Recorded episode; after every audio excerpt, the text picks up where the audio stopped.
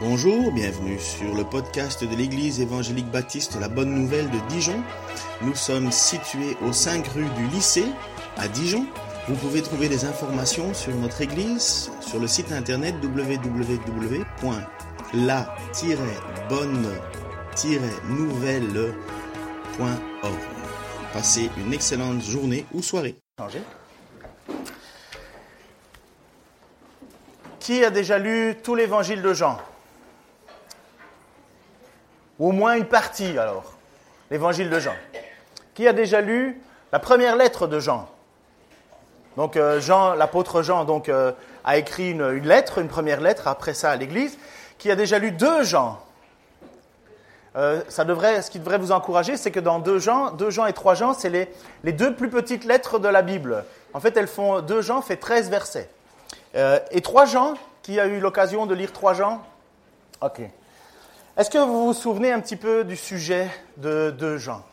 De Jean. En fait, Jean, c'est l'apôtre de l'amour. Il faut savoir que Jean, c'est vraiment l'apôtre euh, qui a mis son côté sur sa tête sur le côté de Jésus. C'est lui qui nous parle dans l'évangile, parce que vous avez ce qu'on appelle les évangiles synoptiques, Marc, Luc et Matthieu. Sont des évangiles qui, synoptiques, ça veut dire qu'ils regardent dans le même sens. Ils parlent des mêmes sujets, et Jean parle de sujets différents. Et bien souvent, pas du tout que c'est des choses que, les autres ont oubliées ou pas vues, mais Jean a une particularité de vouloir nous faire découvrir qui est Jésus, et il le dit clairement euh, à la fin de son, euh, évangile, tout ceci a été écrit afin que vous croyiez que Jésus-Christ est le Fils de Dieu et qu'en croyant, vous ayez la vie éternelle. Dans, dans deux Jean, donc, comme je vous dis, qui est un petit livre, ça a été écrit dans les années 90-95, après Jésus-Christ. L'apôtre Jean est le dernier apôtre vivant. Ça, on le sait, tous les autres sont morts en martyr. Euh, Jean, il a eu son lot. Je vous ai expliqué que Jean a été euh, ébouillanté. Dans, euh, on a voulu le faire mourir, mais il n'est pas mort. Et c'est lui qui est resté le plus longtemps. Il va écrire, dans sa lettre, il va écrire une lettre en disant l'ancien.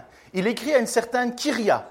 Cette Kyria, alors des commentateurs se posent la question, est-ce que c'est une dame euh, qui a une famille, ou bien est-ce que Kyria, c'est l'élu, la femme, euh, comme l'Église? Parce que vous savez que souvent on associe l'Église à un nom féminin, en disant l'Église c'est l'épouse de Christ. Vous savez que euh, même le peuple de Dieu euh, est souvent fille de Sion. Il y a toujours cette, cette image, cette façon imagée de parler. Alors lorsque Jean écrit cette lettre, est-ce qu'il l'écrit à une femme qui a des enfants ou est-ce qu'il l'écrit à une église dont les enfants sont les membres de l'église?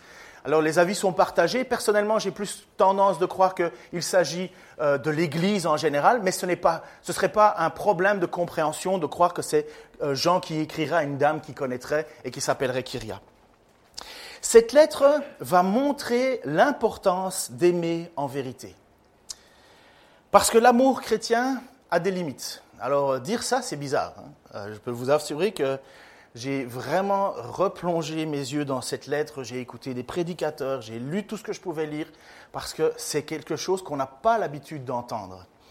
Mais j'ai même demandé, alors ce matin, on se réunissait euh, euh, pour prier euh, avec Nathanaël et Patrice, un petit peu à l'écart, j'ai dit, je leur ai dit, honnêtement, c'est lourd à prêcher ça. C'est dur parce que ça ne va pas dans l'air du temps. Et j'ai dit, mais quand bien même, j'ai décidé que je prêcherai toute la Bible et pas juste ce qui me plaît. Euh, donc sachez que moi-même, je suis bouleversé par ce que j'ai lu, mais je pars du principe que la parole de Dieu, elle est universelle, elle a été écrite pour nous. Oui, il y a des limites à l'amour, et la limite de l'amour, c'est la vérité. Nous devons aimer la vérité en premier, et nous devons aimer dans la vérité. Vous allez voir. Vous savez qu'on est rentré déjà depuis longtemps, hein, mais dans l'ère du relativisme. Aujourd'hui, on dit que toutes les vérités sont bonnes du moment que ça te fasse du bien. Tu as ta vérité, j'ai ma vérité. Alors évidemment, euh, moi j'aime la viande, vous aimez peut-être le poisson ou les légumes. Ce n'est pas une grande vérité. Vous vivez comme vous voulez. Vous vous privez d'une grande bénédiction selon moi. Mais si vous aimez les légumes, mangez des légumes. J'aime le bleu. Il y en a qui aiment le rouge, d'autres le rose. Il y en a qui aiment l'orange. Ce n'est pas une grande vérité. Là-dessus, je peux comprendre que chacun a le droit d'aimer quelque chose. Mais pour la question de la vérité, on est ailleurs. Aujourd'hui, on nous dit qu'il n'y a pas une vérité. On nous fait croire qu'il y a plusieurs vérités. Et ceux qui prônent, comme nous, qu'il n'y a qu'une seule vérité, eh bien, on passe pour des intolérants, des fanatiques. Parce que le monde et la philosophie qui a entraîné ce, monde-là, le relativisme, n'accepte pas l'idée d'une seule vérité. Et pourtant, il y en a bien une. Il y a bien entendu, comme je vous dis, des choses qu'on peut relativiser, mais d'autres où on ne peut pas. Dans 2 Jean 1, 3, l'ancien, donc Jean est tellement connu qu'il peut s'appeler juste l'ancien, à la dame, Kyria, que Dieu a choisi et à ses enfants que j'aime dans la vérité. Comme je vous dis, ce n'est pas un problème de penser qu'il s'agit d'une dame, mais moi j'ai plutôt tendance à croire que c'est Jean qui écrit à l'Église. Et, pourquoi? Parce qu'il faut savoir qu'on est dans une période de persécution, et dans les périodes de persécution, on pouvait tomber sur ces lettres, et même l'apôtre euh, Pierre, lorsqu'il écrit, il écrit à ceux qui à la dame qui se réunit à Babylone, ou à la Babylone, on voit que c'est bizarre de quoi il parle. Babylone n'existe plus depuis bien longtemps, euh, donc Pierre écrit euh, certainement pour l'Église de Rome, mais on voit que c'est une manière que les chrétiens comprennent, mais peut-être pas d'autres. Si je vous dis que vous êtes l'épouse de Christ, pour les femmes, à la limite, ce n'est pas un problème. Pour moi, en tant que gars, me faire dire que je suis l'épouse de Christ, ça, me pose. Enfin, vous comprenez, ce n'est pas naturel. On voit bien qu'il y a une image. L'Église est l'épouse de Christ. Donc voilà. Ce n'est pas moi seul qui vous aime, mais aussi tous ceux qui connaissent la vérité. À cause de la vérité qui demeure en nous et qui sera éternellement avec nous. La grâce, la bonté et la paix qui nous viennent de Dieu, le Père et de Jésus-Christ, le Fils du Père, seront avec nous pour que nous vivions dans la vérité et dans l'amour. Vous avez compris qu'il y a le sujet, deux sujets qui sont là, bien présents dès le départ, vérité et amour. Quelle vérité? Quelle vérité? De quoi parle Jean? De quel, Tout le monde pense et peut comprendre ce que le mot amour veut dire, mais même là, je pense que nous, chrétiens, qui sommes au bénéfice du romantisme et de l'romantisme, on ne comprend pas la même chose dans le mot amour que Jean le disait. Nous croyons euh, que l'amour est un sentiment aujourd'hui. Si, si, je vous parle d'amour, la première chose qui vient en tête, c'est un sentiment. Pour Jean, et pour ce qu'il écrit à l'Église, l'amour est une obéissance. Ce n'est pas la même chose. Ce n'est pas une émotion. L'amour est une obligation. Nous sommes obligés de s'aimer les uns les autres. On est obligé d'aimer son ennemi. Vous comprenez que je n'ai pas beaucoup d'émotions pour mon ennemi, j'imagine pas vous plus. Mais je suis obligé de l'aimer. Mais au niveau émotion, c'est plutôt niveau zéro. Ça ne m'empêche que je dois le faire. Et la vérité, de quelle vérité parle-t-on? Une vérité tellement importante, puisque l'apôtre Jean l'a écrit en disant de bien faire attention. Deux Jean, c'est le sujet. Un Jean, déjà, c'est le sujet. Trois Jean, c'est le sujet. Paul qui écrit euh, plusieurs fois aux Galates et ainsi de suite, et je vais vous citer les passages, c'est le sujet.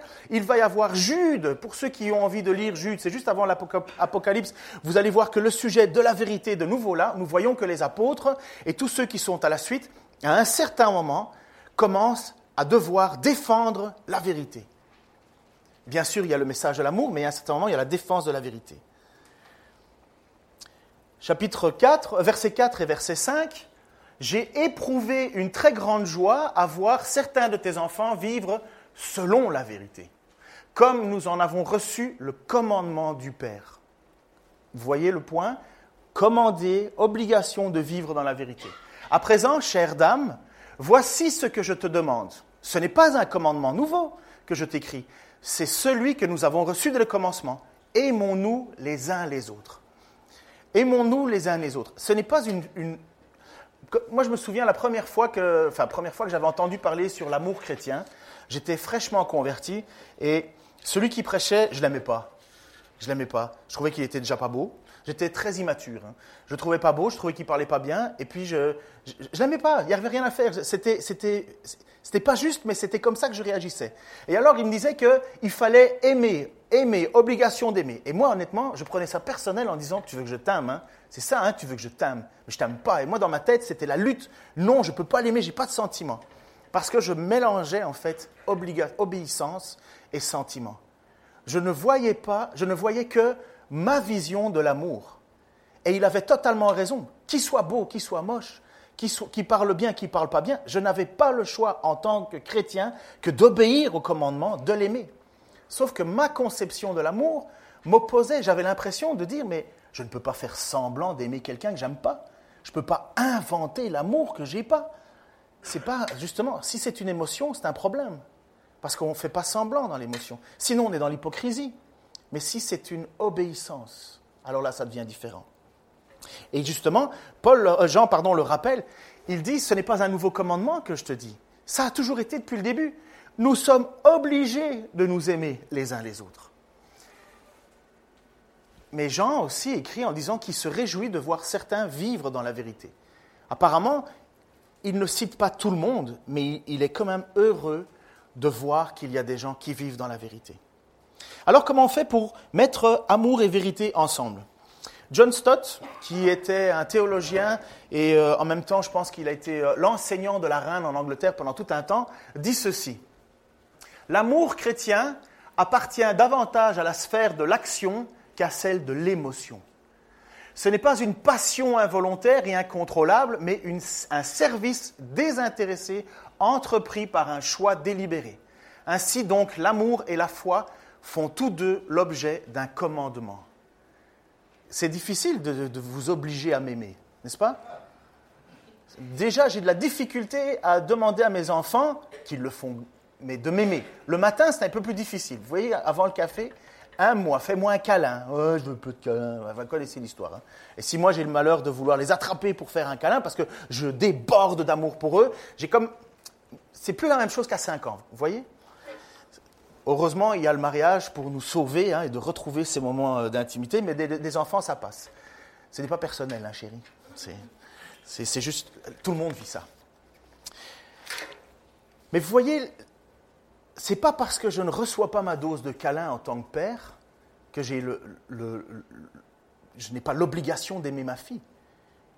Pas parce que forcément c'est ma fille, bien entendu que je veux l'aimer, mais parce que c'est une sœur en Christ aussi. Et parce que c'est ma prochain, c'est mon prochain, je dois l'aimer. Je dois le faire. C'est un commandement. Il n'y a personne qui mérite de ne pas être aimé. Vous comprenez ça? J'imagine. Mais est-ce que l'amour et la vérité vont ensemble? Alors voilà deux exemples que j'ai trouvés. Ce que nous appelons aujourd'hui, nous, amour. Est-ce toujours ce que la Bible appelle amour? Lorsque deux jeunes vivent ensemble sans être mariés, ils s'aiment, n'est-ce pas? Ils s'aiment, ils veulent vivre ensemble. C'est l'amour. Est-ce que c'est l'amour, l'amour du, conjoint ou c'est l'amour qu'on a ensemble qui, qui fonctionne? Mais est-ce que c'est la vérité selon le cadre de Dieu? L'amour est présent, le sentiment d'amour est là. Mais est-ce que le fait de vivre ensemble en dehors du mariage est une bonne chose? Est-ce que c'est selon la vérité, selon ce que Dieu a dit? Non. Vous voyez qu'il y a parfois des contradictions entre amour et vérité. Imaginons qu'il y ait un accident de voiture entre un gars qui a une super voiture euh, qui emboutit un, jeune garçon tout freluquet qui lui a sa petite première voiture d'étudiant euh, et qui l'a nettoyée comme il peut et compagnie, mais la voiture est explosée. Et le gars qui sort de la voiture euh, qui a commis l'accident, enfin avec l'accident de sa grosse voiture, non seulement il est hautain, il est nerveux, il est impoli, en plus il a rien pour vous, il est, il est imaginons il est blindé d'or. Enfin vous voyez que l'exagération, l'opulence exagérée. Et puis vous voyez le petit garçon là qui sort de sa voiture tout explosé et, vous voyez que le gars il pleure, il est tout en tristesse et vous êtes témoin de la scène. Votre amour il va pour qui?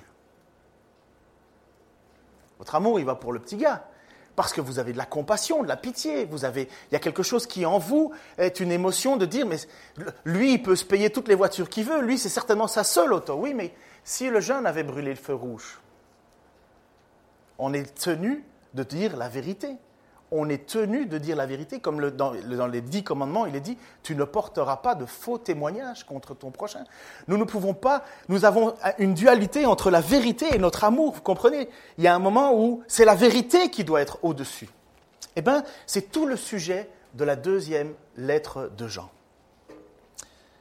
L'amour nous pousse à nous aimer, à nous entraider, à nous, à nous faire du bien, à être accueillant, hospitalier. Vous savez toutes ces choses de l'amour.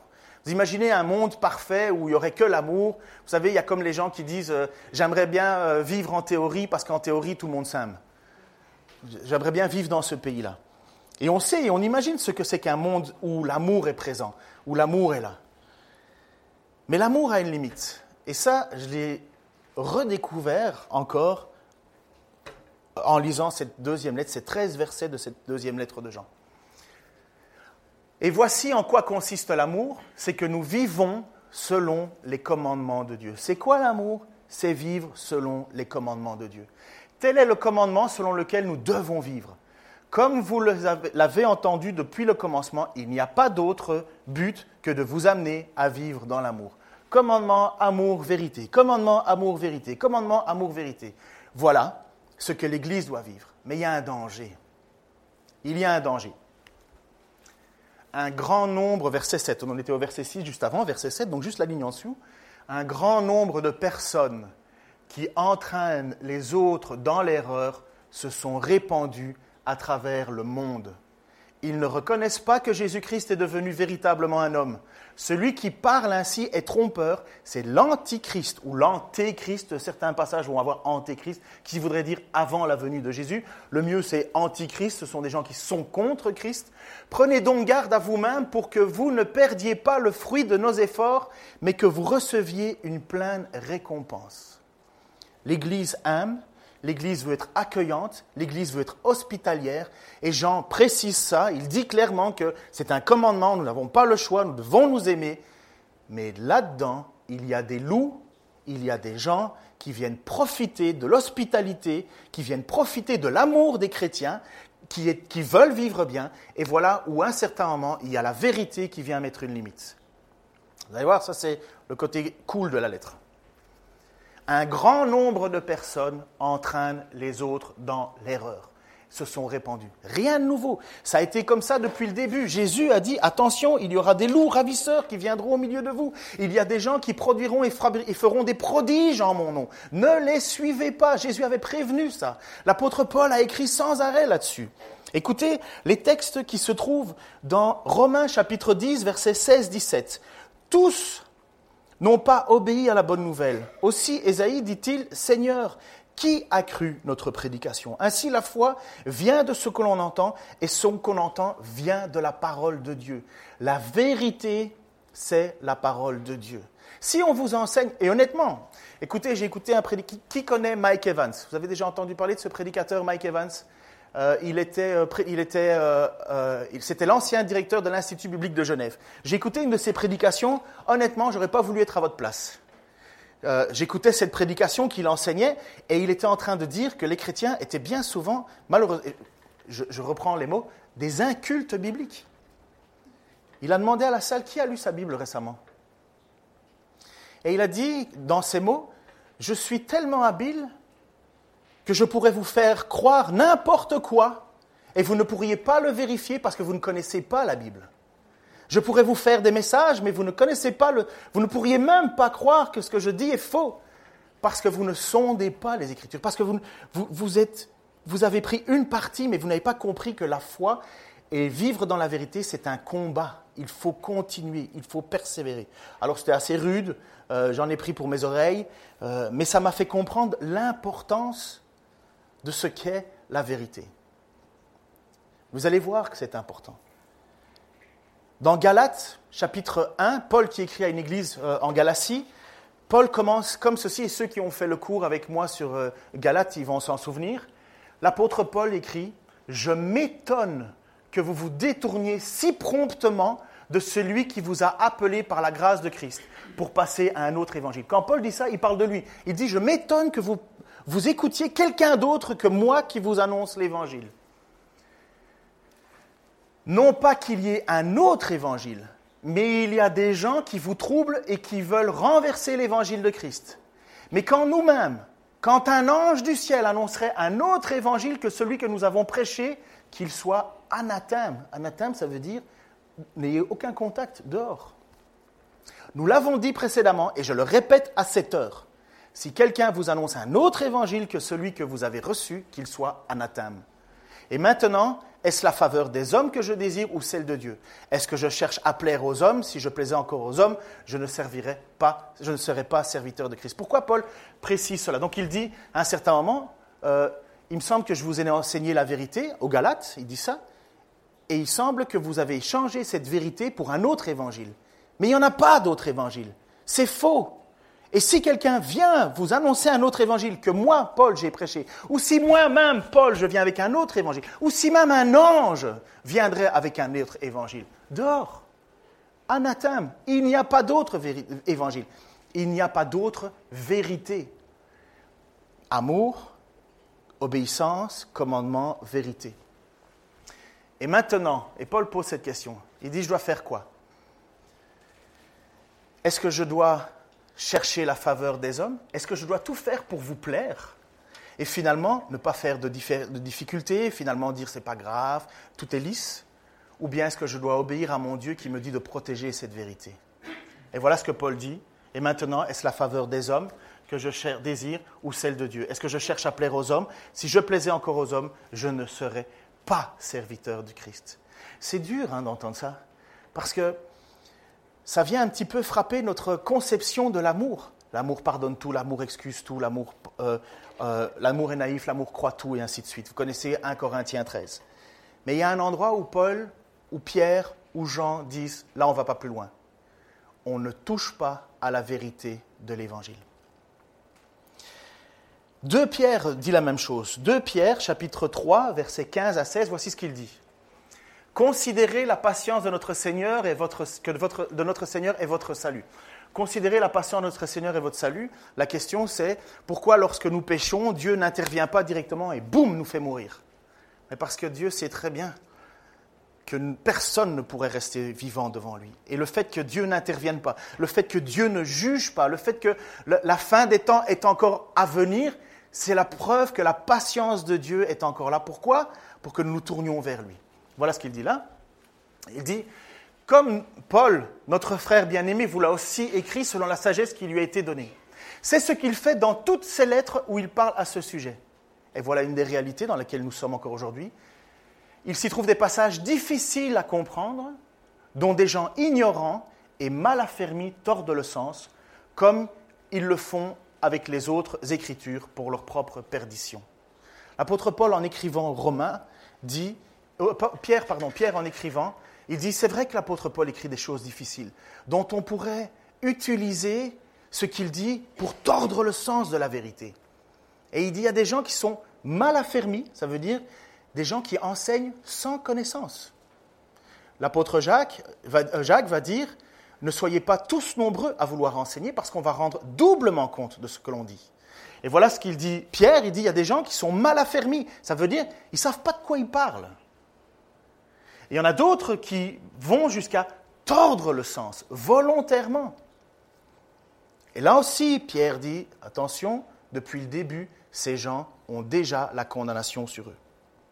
Alors, tout ça pourquoi? Parce que le verset qui va suivre est un verset qui est difficile à comprendre dans le sens de mettre hospitalité, amour, grâce, commandement et vérité. 2 Jean 9, 11. Celui qui ne reste pas attaché à l'enseignement qui concerne le Christ, mais s'en écarte, n'a pas de communion avec Jésus, n'a pas de communion avec Dieu. Celui qui reste attaché à cet enseignement est uni au Père comme au Fils. Si quelqu'un vient vous trouver et ne vous apporte pas cet enseignement, ne l'accueillez pas dans votre maison, ne lui adressez aucune salutation fraternelle. Celui qui, le souhaiterait, celui qui lui souhaiterait pardon, la bienvenue se rendrait complice de ses œuvres mauvaises. Ça donne un peu le tournis. Hein Premièrement, l'apôtre Jean a bien mis toute la notion sur l'amour. Vous vous souvenez, premier commandement, le plus grand commandement, ce n'est pas un nouveau commandement, aimez-vous les uns les autres. La vérité, s'aimer dans la vérité. Mais il y a un moment où il dit, Jean, et on est au verset 9, hein, il dit, celui qui ne reste pas attaché à ce qui a été, à, l'enseignement qui concerne le Christ, mais s'en écarte, n'a pas de communion avec Dieu. C'est dur ce qu'il dit. Il est en train de nous dire que ce qui est enseigné ce qui est mal enseigné nous éloigne de Dieu, nous éloigne de Christ. Et c'est pourquoi il dit, celui qui reste attaché à, cet enseignement pardon, est uni au Père comme au Fils. Et de quel enseignement pardon, il parle? Il parle de la prédication de Jésus, premièrement, de la parole de Paul, deuxièmement, de la parole de Jean, de tous ceux à qui Jésus a donné la mission d'être des enseignants dans l'Église. Et il dit, c'est nous à qui Dieu a confié ce message. Il n'y en a pas d'autre. Il n'y en a pas d'autre. À l'époque, parce qu'on parle de qui ici À l'époque, il y avait des gens qui disaient que Jésus n'était pas venu, c'est le début du mouvement gnosticisme, gnos ça veut dire connaissance. Il y a des gens au début de l'Église qui disaient que Jésus n'était pas venu en chair. Ils pensaient que Jésus était une espèce d'esprit, parce que pour eux c'était inconcevable que ce Dieu puissant puisse mourir. Et donc ils commençaient à propager tout autour d'eux des, des messages en disant, mais Jésus n'est pas venu en vérité, il n'est pas, pas devenu homme. Il n'est pas mort à la croix. Il ne pouvait pas mourir à la croix. Sachez que les musulmans pensent, euh, dans l'islam, ils pensent que Jésus n'est pas mort à la croix. Ils pensent qu'il est, il est parti, c'est quelqu'un d'autre qui aurait pris sa place. Mais jamais, jamais on ne croit ça. Pourquoi? Si Jésus, si Dieu ne s'est pas fait homme pour marcher au milieu de nous, il n'a pas pu mourir à ta place. Il n'a pas pu mourir à ma place. Il n'a pas pu payer le prix de mon péché à ma place. Il fallait qu'il soit pleinement homme. Et quand Jean entend qu'il y a des gens qui prêchent ça, il dit, mais aucun contact. Ne les saluez même pas. Ne les saluez même pas. Parce que si vous le faites, si vous les accueillez chez vous à la maison, mais vous leur donnez du crédit. Et pour Jean, comme pour Pierre ou pour Paul, la vérité est absolue. C'est le prix de l'âme, c'est notre salut. Si on croit un autre message, on s'éloigne de la grâce de Dieu. Si on croit autre chose, on s'éloigne. Il y en a certains qui pensaient que euh, euh, Jésus n'était pas le Fils de Dieu. Ils pensaient que c'était euh, comme les, témoins de Jéhovah, par exemple. Les témoins de Jéhovah pensent que Jésus n'est pas le Fils de Dieu. Ils pensent que Jésus n'est pas Dieu. Ils pensent que Jésus est une première création de Dieu. Mais ils ne pensent pas que Jésus est Dieu. Là encore, c'est le martionnisme. Il y a un moment Sérinthe. Sérinthe était un homme de l'époque de Jean qui croyait justement que Jésus n'était pas venu en, corps et en chair, en être humain.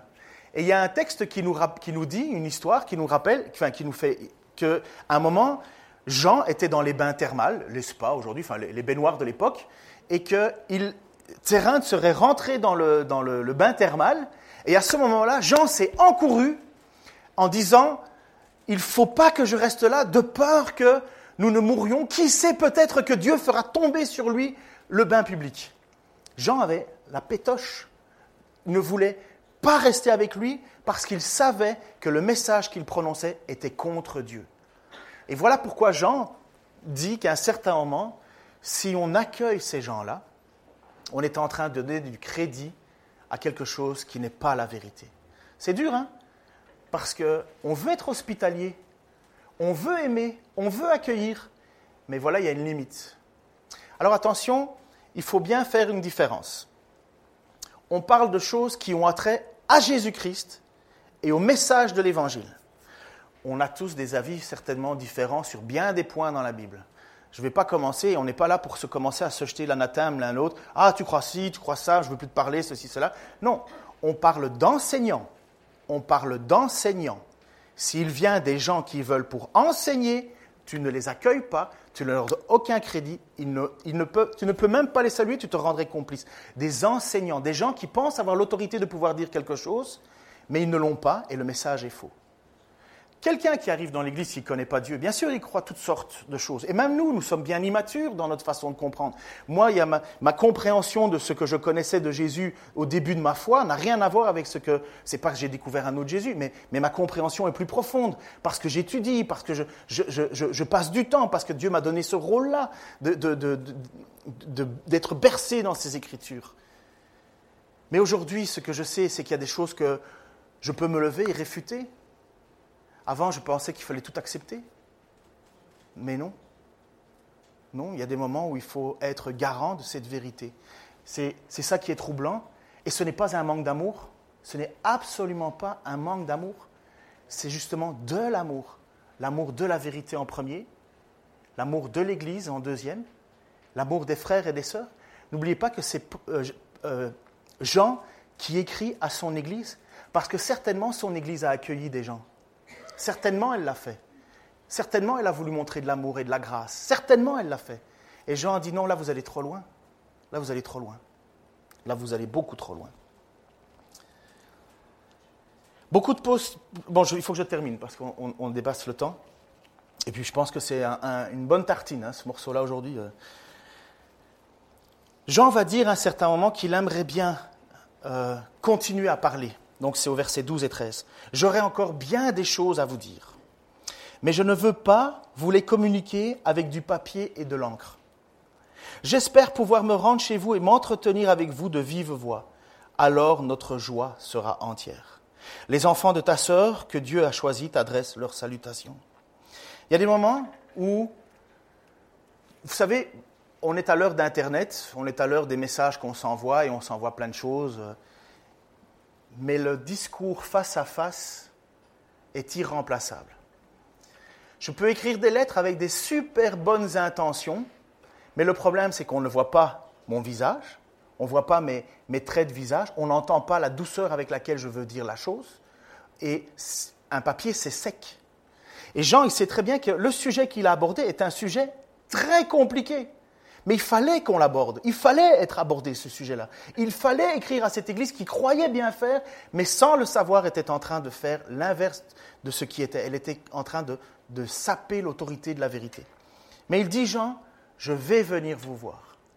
Parce que Jean, il est bien conscient que c'est lourd, il est bien conscient que c'est perturbant une chose comme ça. Et il faut du vis-à-vis, -vis. il faut que les gens comprennent que Jean n'est pas un tyran, mais que c'est un homme qui aime vraiment son Église, qui aime vraiment la vérité et qui aime vraiment Dieu. Il n'est pas là pour être despote, il est là parce qu'il l'aime. Et à un moment, les lettres, ça ne suffit plus, il faut du face à face. Et voilà pourquoi il dit, je ne veux plus, je ne veux pas vous les communiquer avec du papier et de l'encre.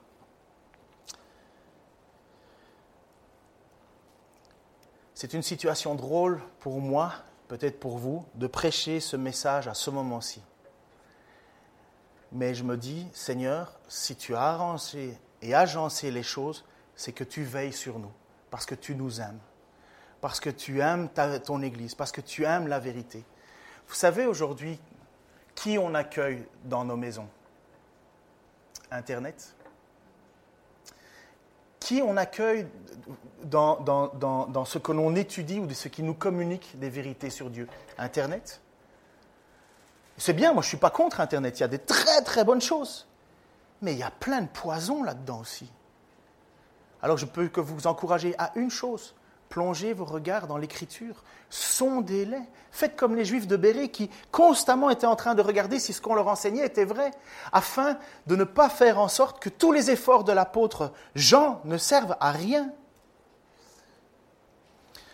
Seigneur, tu nous aimes d'un amour qui nous dépasse. Seigneur, tu, as une grâce envers nous.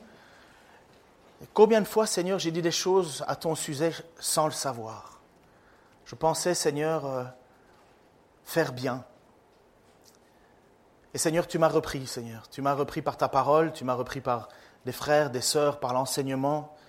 Tu m'as ramené à toi, Seigneur, et je sais que ton amour est encore pour nous. Seigneur, nous t'aimons vraiment, nous t'aimons sincèrement. Et Seigneur, nous aimons ta vérité, nous aimons ta parole. Seigneur, apprends-nous, Seigneur, dans ce monde dans lequel on est, à pouvoir discerner ce qui vient vraiment de toi et ce qui ne vient pas de toi. Seigneur, nous n'avons aucun doute de la bonne volonté de beaucoup, Seigneur. Nous n'avons aucun doute que nous voulons et nous recherchons le meilleur. Et je te prie, Seigneur, que les Bibles qui sont chez nous ne restent pas fermées. Que ce ne soit pas nos émissions télé, nos séries télévisées, Seigneur, qui nous enseignent la vie, mais que ce soit ta parole qui nous enseigne la vraie vie. Tu nous as laissé ce privilège d'avoir cette parole autour de nous, Seigneur. Nous pouvons la consulter à tout moment, Seigneur. Et aujourd'hui, Seigneur, on la lit de moins en moins. Seigneur, fais-nous grâce d'aimer autant nos frères et nos sœurs que d'aimer ta parole et ta vérité.